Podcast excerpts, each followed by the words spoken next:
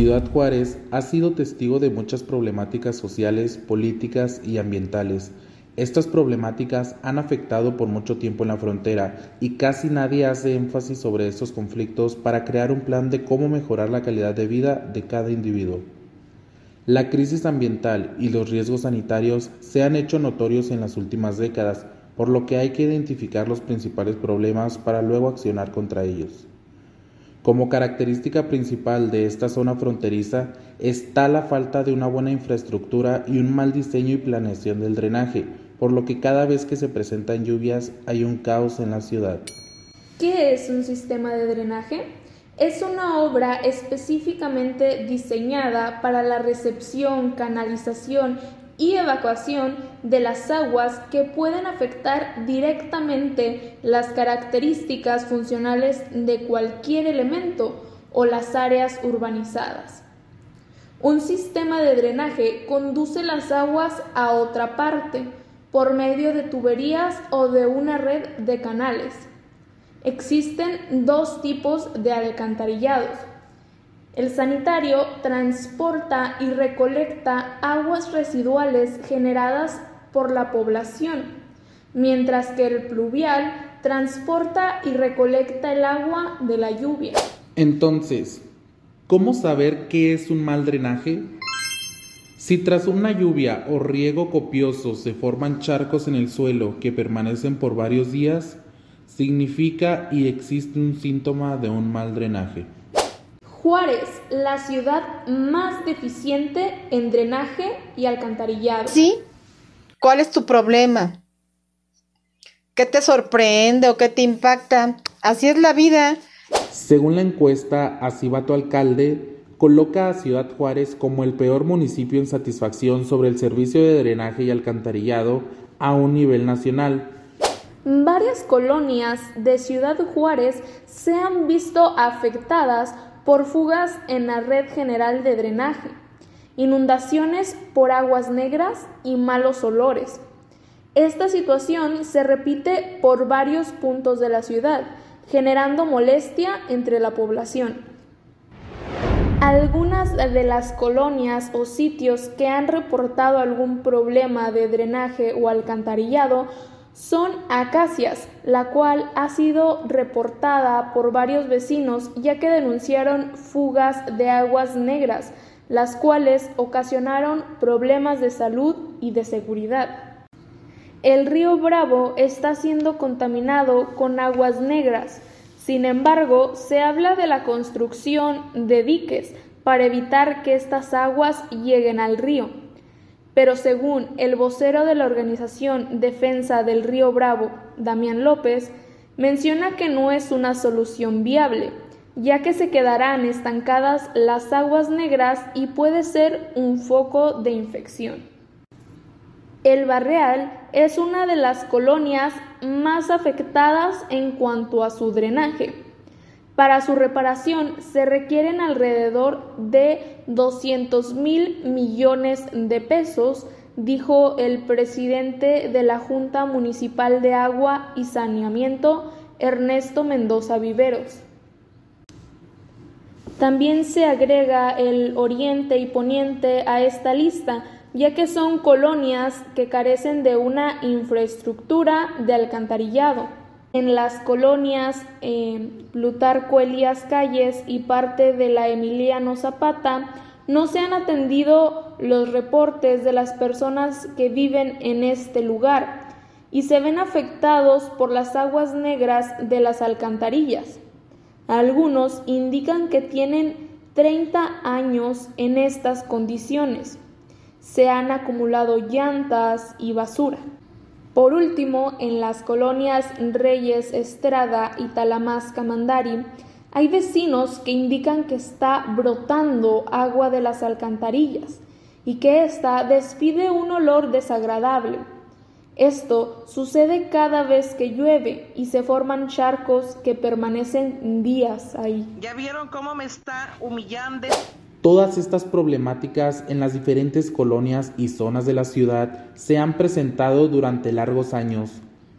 En el Atlas de Ciudad Juárez se menciona que las obras de infraestructura, y los nuevos desarrollos habitacionales, industriales y comerciales construidos en las últimas décadas han generado una serie de cuencas cerradas cuyos volúmenes de agua pluvial se concentran en partes bajas, provocando serias inundaciones a vías de comunicación, fraccionamientos o simplemente se acumula en terrenos baldíos o agrícolas, donde el agua se infiltra o se evapora hasta desaparecer. Estas variables han contribuido a la formación de cuencas endorreicas que presentan la constante problemática de inundación en diferentes sectores de la ciudad, ya que ocasionan afectaciones a la población y en la infraestructura de la ciudad cada vez que se presenta la temporada de lluvias. Bajo este precedente se han identificado un importante número de pequeñas microcuencas donde el agua de lluvia permanece por varios días hasta que se evapora o desagua en la red sanitaria al no poder desaguar a un sistema de drenaje pluvial adecuado. Estas pequeñas microcuencas hidrológicas están ubicadas al interior de las subcuencas Zona 2 Centro, Zona 3 Jarudo, Zona 4 Aeropuerto, Zona 5 Río Bravo, Zona 6 Acequias y Zona 7 Chamizal las cuales se identificaron por el sitio donde se produce la concentración pluvial. La acumulación de agua puede resultar en cierre de calles, aumento de tráfico y la creación de un ambiente insalubre, de condiciones malolorosas y poco sanitarias en comunidades, empeorando la presentación del área y el valor de la propiedad. La falta de un esquema de mantenimiento para los vasos y el pozo de absorción ha dado como consecuencia su colmatación, siendo así que la inadecuada operación de estas estructuras impide que el agua pueda ser filtrada y el agua almacenada perdure por semanas, generando en ocasiones problemas de salud pública por vectores de fauna nociva y olores desagradables. Algunos de los antecedentes y noticias recabadas durante la primera década del año 2000 son las siguientes. El 6 de agosto de 2006 apareció esta nota informativa del Diario de Juárez por Sandra Rodríguez Nieto donde los afectados en el barrial al suroriente de la ciudad tramitaron créditos de Infonavit para pagar las casas que les vendieron en una zona advertidamente inundable. Tal es el caso de los habitantes del fraccionamiento Villas del Sur, al sur del libramiento aeropuerto, donde, con la lluvia de los días pasados, el agua anegó accesos, parques públicos y entró en varias casas cuyas familias fueron también evacuadas. En ese mismo año, el 5 de septiembre, Martín Ortiz para el Diario de Juárez dijo que autoridades municipales acordaron evacuar a 2.000 familias que habitan en seis fraccionamientos. Estos están ubicados al suroriente de la ciudad en el área conocida como el Barrial. De continuar las lluvias en las próximas horas, tendrá que ser necesaria la evacuación porque esos predios no son aptos para el desarrollo urbano. El 14 de julio de 2008, por Pedro Briones para el Diario de Juárez, dice que cientos de viviendas de diversas etapas de los fraccionamientos Villas del Sur y Palmas del Sol, al suroriente de la ciudad, sufrieron graves inundaciones tras el rompimiento de un dique a unos metros de los conjuntos habitacionales.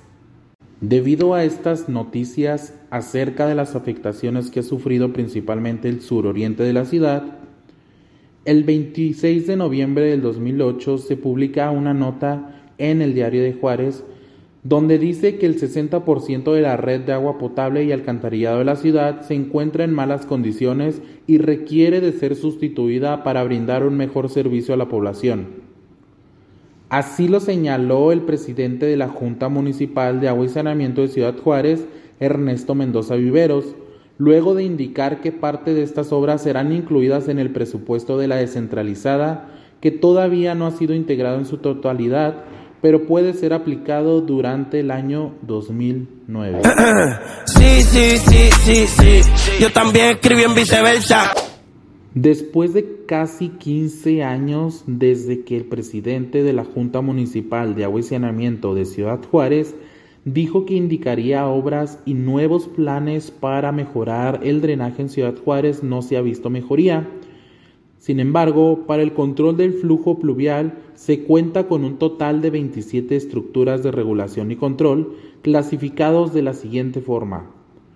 Una presa, un bordo, 14 diques, 11 alcantarillas, que en total tienen una capacidad de almacenamiento de 1.199.484 metros cúbicos, de la cual el 50.68% es controlado por la presa Benito Juárez, siguiéndole en capacidad el bordo, el filtro con un 19.85%, considerando este último como de riesgo medio. De las estructuras hidráulicas existentes en la cuenca Napra, el dique Nueva Zelanda y las alcantarillas Isla Marquesa e Isla Madera se ven superadas en capacidad de regulación para lluvias con periodos de retorno arriba de 5 años. La alcantarilla Isla Hawái comienza a verter a partir de 25 años en tanto que el bordo del filtro, el bordo de la subestación y la alcantarilla Covarrubias operan adecuadamente para lluvias con de 5 a 25 años pero no así para recibir una lluvia con periodos de retorno mayores a los 100 años. Algunos proyectos ya realizados son los vasos de captación en el Parque Central y en el fraccionamiento Pradera Dorada. También jardines de lluvia en la avenida Las Américas en la zona PRONAF y frente a las oficinas estatales de Pueblito Mexicano. No obstante, esta falta de captaciones y drenajes pluviales adecuados en toda la ciudad permite que, tras las lluvias, varias colonias y sectores se vean afectados por el brote de agua de drenaje provenientes de las alcantarillas. Actualmente, la ciudad cuenta con 73 estructuras de regulación que suman una capacidad de almacenamiento de 2.695.283 metros cúbicos, la cual resulta inferior a los volúmenes requeridos para garantizar seguridad a la población que se encuentra asentada en la mancha urbana. A la fecha, se continúan presentando inundaciones en algunas colonias en las que se requieren obras adicionales de captación y drenaje pluvial, pero la magnitud de estas inundaciones es muy inferior a lo que ocurriría si no existieran. Por otra parte, los factores potenciales que pueden agravar los problemas de inundación son el posible desbordamiento o colapso de las obras de contención debido a la falta de capacidad o falla estructural, entre las principales causas. Estas estructuras de control fueron evaluadas para determinar el nivel de riesgo de su presencia y que representa para la población aledaña, considerando seis parámetros tales como la topografía, derecho de vía, urbanización, condiciones de operación, tipo de estructura y asociación de antecedentes de eventos o fallas. Las precipitaciones en los últimos años han puesto a prueba muchas de las estructuras de captación e infiltración construidas en los fraccionamientos localizados en diferentes zonas de la ciudad, las cuales con tormentas ligeramente extraordinarias han mostrado las deficiencias ya mencionadas. Informaron Neidy López y Raúl Borjas. Hasta la próxima. Bendiciones, bonita noche.